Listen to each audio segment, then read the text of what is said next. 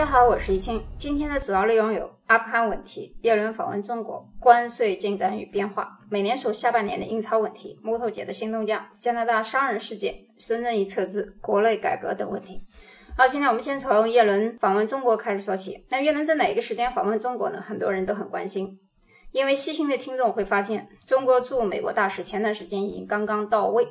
但是美国驻中国大使还迟迟没有到来，原因是目前中美双方的谈判和交流呢，基本上都属于高位谈判，一般的事情呢，即使跟大使谈，也起不了太多的作用。而且耶伦很快就要访中，作为财政部长的他，在对关税问题和其他问题上有着有效的决策权。中美贸易战以来，中国对美国的关税约二十点七，美国对中国的关税是十九点三。其实这些进出口对于两国而言都消耗在了公共资源上，这话讲的不太客气。其实呢，对老百姓而言呢毫无作用，消费者不仅仅没有得到任何好处，经济呢也没有得到任何的刺激作用。所以美国没有捞到什么好，中国也是。所以确定的是，下半年美国一定还会继续印钞。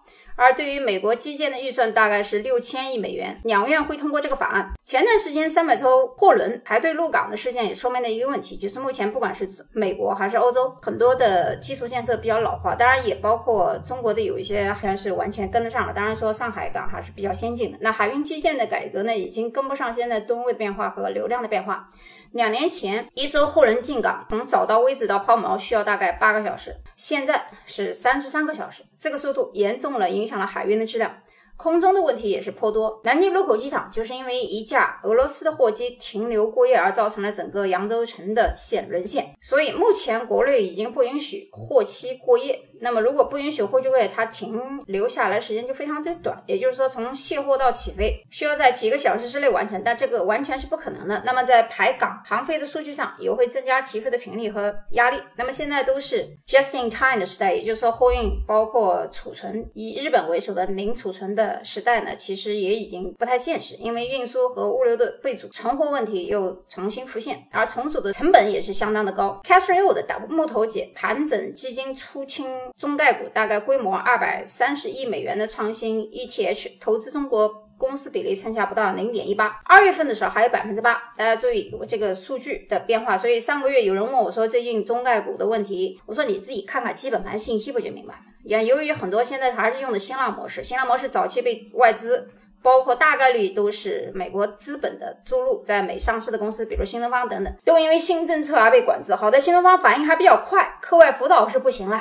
转而辅导家长呗。那天我在群里看到大家发的图，是笑得肚子疼啊。那孙正义撤资以及对中国 BAT 公司的观望态度呢，也是最近一个热点。那说到教育，最近像上海小学的英语不考试的问题，很多人也在热议，家长也在讨论。包括课外辅导属于红线灰色地带，以及甚至有的地方已经触犯到法律。那么牛郎偷织女的衣服也成了小学五年级的课本。群里的家长呢，也在热议说，一个憨厚的牛郎被劝说去偷仙女的衣服，就可以娶到老婆了。我呢是一边看一边觉得搞笑。安信夫挑唆澳大利亚对中的态度，以及北国北京奥运会是否可以如期召开呢？我们需要看六个月以后的病毒控制情况。大部分国家的运动员应该会参加运动会，但是是否有一些国家的官员会出现一些缺失？那么，其中立陶宛的态度以及捷克的态度可能会出现。大家应该知道，立陶宛和中国外交出现了一些导火索，大家可以去百度啊，我就不在这儿展开了。立陶宛呢是一个小国，所以它不可能走大国外交政策，所以它现在走的外交政策属于价值外交，就是大家有利用价值呗。所以澳大利亚问题又是老调重弹。之前我们上一集有讲过中金融出口的问题，而且主要的出口对象就是中国。我们不管是印度、美国还是其他国家，加起来呢也正好抵得上大概一半的出口量。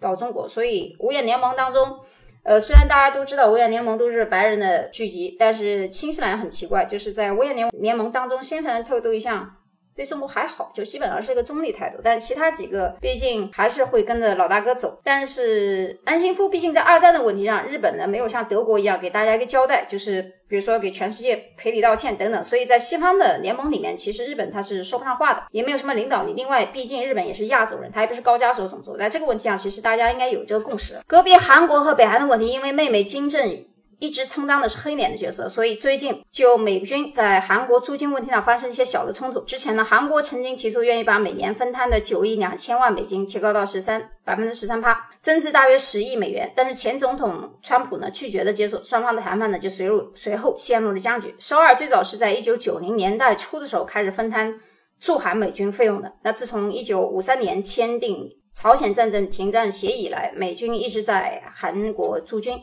帮助首尔呢防范朝鲜的南侵，所以北韩当然会觉得美军靠这么近又不足以撤出，对他们始终是一个威胁。加拿大那个商人被判十一年的事件呢，我不便于评论。其实大家可以去看一下量刑它的前后的时间啊，就知道了，以及关于跟孟大小姐的关系。白大河马上也要。开始，大家可以注意一个文件，就是哪一年到哪一年，但是后面又发了一个文章，所以这就预示着连任。然后最后这几天的特大新闻呢，不过就是阿富汗塔利班的事儿。但这个事情，我觉得大部分人都知道啊，就是我可能会讲的比较含蓄了，因为我今天我发现这到到处的话题都可以引了呀。那九幺幺之后呢，大家有可能知道美军进驻阿富汗的原因。很多人会混淆巴基斯坦塔利班和阿富汗塔利班两个其实不一样，但是你要说它特别的区别呢，我在我看来也也还是没有那么大，但是还是有区别。大家注意我的用词。那巴基斯坦塔利班和巴基斯坦政府和国际社会普遍认为的恐怖组织，其承认参与制造了一些包括那归纳酒店爆炸在内多起恐怖案件。七月十四号的时候，在上科西斯坦的达苏水电站工工地导致了九名中国公民死亡的公交爆炸案。这个调查呢，直接都指出了恐怖组织巴基斯坦塔利班。那阿富汗塔利班称自己是一个政治军事组织，公开表示禁止任何组织和和个人利用阿富汗领土威胁其他的国家。近年同阿富汗政府和国际社会呢保持了一些对话的和接触。那么，美国和阿富汗的恩怨大概有二十多年了，从一九九六年开始起，阿富汗塔利班开始在阿富汗全国掌权。但是在一九九六年至两千年左右的执政时间之内，阿富汗塔利班对国家的治理并不是那么成功，而且很多地方都有诟病。二零零一年的时候，美国境内发生了九幺幺恐怖事件，阿富汗塔利班被指控为重大恐怖事件的幕后主使人，本拉登以及其基地组织提供了庇护。那美国决定对阿富汗发动反恐战争，没有人想到这场战争会持续二十年之久。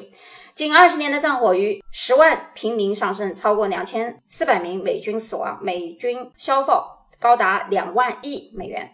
二零零一年十月七号，也就是九月十一号，也就是九幺幺袭击事件后发生不到一个月，以美国为首的多国联军入侵阿富汗，很快阿富汗塔利班就被西方联军打败。两个月以后，阿富汗塔利班驱散了自己在。阿富汗境内的最后一个据点，这次阿富汗塔利班失去了阿富汗的政权，在美国控制不远的山区上转入了地下战争。此后呢，塔利班武装势力一度相对沉寂，阿富汗安全局势相对稳定，但这个状况并没有持续下去。二零零四年以来，塔利班武装又进一步逐步的活跃，最后形成了几年大规模的攻势，阿富汗的安全局势也随之恶化。塔利班依靠非法矿石。贸易和毒品的贸易，控制了农村的经济，笼络了一方人心，掌握了一定的基地政治控制能力和经济实力，与联合国扶持的阿富汗中央政府分庭抗礼。正如 BBC 在二零一四年实地报道那样，当地老百姓认为阿富汗塔利班能给他们的比政府军给的还要多。塔利班在二零一五年以后，逐渐激烈的军事斗争，增长了战斗的经验，团结了组织，扩大了地盘。塔利班的天秤以肉眼可见的速度。迅速逐步倒向了塔利班。那塔利班卷土重来也是近五年的事儿了。二零一六年到二零一七年，阿富汗塔利班开始打击东部的各个省，也就是以前的法拉省的伊斯兰地盘。二零一八年，重新团结起来，塔利班成为了以夺取全国政权为目标的统一的政治势力。为了达到这一目的，塔利班以军事促成政治，用以打出痰的方式，在阿富汗多地发动攻势。二零一九年入春以来，塔利班控制的农村地区在农耕以后。利用富裕的劳动力发动了春季攻势。在二零一九年攻势当中，塔利班一般常态不再零碎敲打的搞自杀式袭击和火箭式袭击，而是干净利索的针对村庄甚至县城突破。二零二零年二月二十九号，美国和塔利班在卡塔尔。签署了和平协议。拜登政府二零二一年上台以后，宣布五月一日从阿富汗撤军。与此同时，自五月以来，卷土重来的阿富汗塔利班趁势向政府军发起了全面攻势，占领了阿大片的土地和多个省院。阿富汗局势变天。八月十五号，阿富汗进入首都卡塔尔，并宣称控制了总统府。从占领阿富汗第一个省会城市到包围首都喀布尔，阿富汗塔利班花了整整十天。塔利班在阿富汗挺进速度之快，似乎很多人感到意外。各地区首政府像多米诺骨牌一般的接连被攻占。不久以前，塔利班在阿富汗的控制范围还仅属于全国半数以上的乡村地区。截止北京时间十五号上午十一点。塔利班宣布已经攻占了阿富汗三十四个省会中的二十六个。据阿富汗媒体报道，多个省份的政府军不战而逃，省长等主要官员向塔利班投降。美国五角大楼官员还表示，塔利班已经不再是一个松散的组织，而是越来越讲究战术和策略。本轮对重要城市的快速攻占，就是经过多年策划后的一个复苏实施。阿富汗塔利班发言人当天在社交媒体宣布，塔利班武装人员已经进入到喀布尔市内。他同时表示，塔利班领导层返回喀布尔的工作正在进行当中。塔利班当然也宣称，驻阿富汗首都喀布尔的大使馆、外交使馆以及外国公民不会受到威胁，并承认塔利班将维护全国各地的安全。但是呢，我也看到很多新闻，就是女性啊，很多塔利班的女性特别担心。以前的时候，他们上大学也好啊，还可以穿一些短的衣服。现在是很担心再重回套子里面，就是长袍加袖，甚至于有的女性不想随便被改嫁。在塔利班的女性的地位一直是一个问题。八月十五日早上，正要去喀布尔大学上课的阿富汗女孩哈桑看见一群女生从宿舍里跑了出来。我问他们发生了什么，其中一个同学告诉我，警察正在宿舍梳理学生，因为塔利班已经。抵达首都喀布尔，他们会殴打没穿道袍的女生。我刚才讲的这一段是采访当事人的一段截屏，所以他说的是我啊，那个我是阿富汗的女孩哈桑。女孩都想回家，但他们不能乘坐公共的交通工具。那些司机呢也不让女孩上车，因为呢他们不想承担运送女人的责任。对于住在宿舍里的女生来说，情况更加糟糕。她们来自喀布尔郊区，被疏散后都不知道该去哪里。与此同时，学校附近站着周围的男人们开始嘲笑女性。去穿上你的罩袍，其中一个人喊着：“这是你能在街上独自行走的最后一天。”随着政府办公室关闭，哈桑的姐姐跑了好几公里，穿越城镇才到家。四年以来，哈桑说：“我为人民和社区服务。关上电脑时，我感到非常痛苦。我在政府工作，我泪流满面地离开了办公室，与同事们道别。我知道这是我工作的最后一天。”哈桑此前获得了阿富汗最好的两所大学的学位，而且。他也认为这是他们人生中最引以为豪的事情。哈桑认为自己和其他女性一样，成为了这场漫长战争的受害者。他们不能大声笑，不能再唱歌，不能在他们喜欢的咖啡馆和朋友见面，更不能穿上他们喜欢的黄色连衣裙和涂口红，也不能做美甲。当八月十五日塔利班来到喀布尔后，哈桑在回家的路上。瞥了一眼曾经去过的美容院，原本橱窗外挂着的女性模特广告，一夜之间被粉刷的面目全非。群里面发的当天留学生排长队和阿富汗人在同一个机舱排队的照片呢，都指向了他们要飞向同一个国家。我就说到这儿，我们下期节目再见。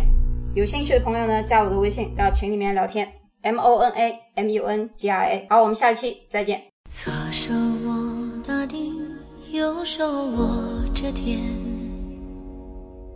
掌纹裂出了释放的闪电，把时光匆匆兑换成了年，三千世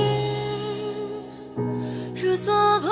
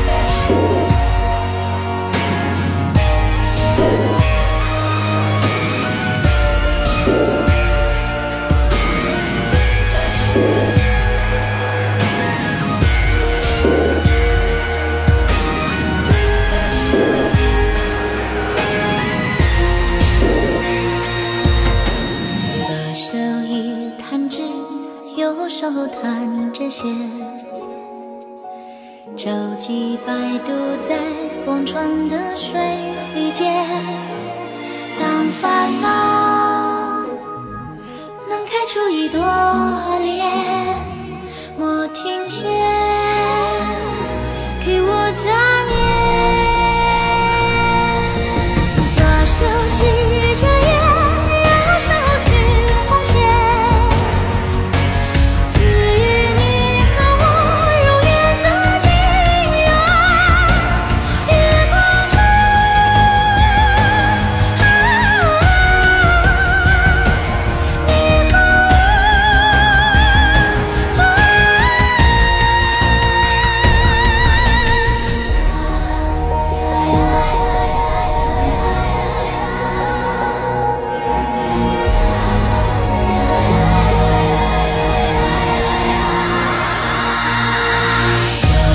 와.